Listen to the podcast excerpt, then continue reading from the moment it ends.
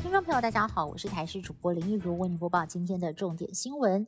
新竹新增一家四口染疫，不过感染源不明。这个家庭的爸爸得知公司的员工和明星科大确诊老师有所接触，被框列居隔，结果自己又出现了咳嗽的症状。他的警觉性很高，做了快筛呈现阳性之后，紧急到医院裁检确诊。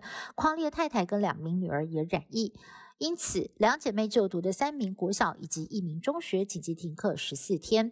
只是外界好奇感染源是否跟明星科大传播链有关。市府回应说，该名居格员工目前的裁剪都是阴性，因此不能够断定他就是感染源。新北市亚东医院在昨天经报有护理师确诊，但是感染源也不明，让各界非常的紧张。有医生就分析了，如果护理师不是从院内辗转确诊，情况就严重了，代表不明的传播链已经在社区形成。指挥中心今天就表示了，亚东医院全院五千人普筛，目前有结果的都是阴性，再加上环境的裁剪也没有问题，然医护理师的基因定序。预计最快在明天就会出炉。院方现在也不排除这个个案其实是社区传染的可能性。基隆市在今天新增了一名本土个案，是桃园机场的防疫计程车司机，CT 值十二，病毒量相当高，研判是近期被感染。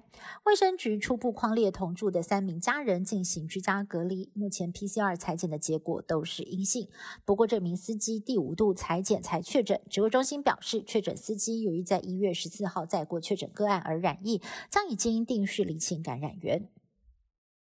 彰化县最近有多所国中被投诉疫情严重，为什么还要去毕业旅行呢？对此，校方无奈的表示，因为县府没有明文规定，再加上学生哀求不要停办，但如今为了安全考量，经过学生表决，决定延期。而高雄也有国小今天就要出发了，在昨天临时通知取消，不少的家长跟学生非常的错愕，还有小朋友伤心，因此崩溃大哭。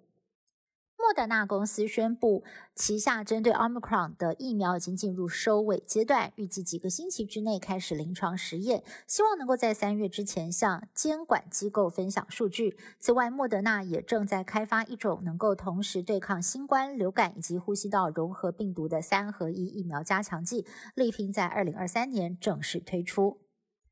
美国两大电信商微讯还有 AT&T 即将在十九号启用五 G 服务，不过美国航空业持续提出警告，担心五 G 讯号会干扰飞机的高度计，影响飞安。如果五 G 强行上路，可能会造成大量的航班停飞，航空还有客货运都会受到影响。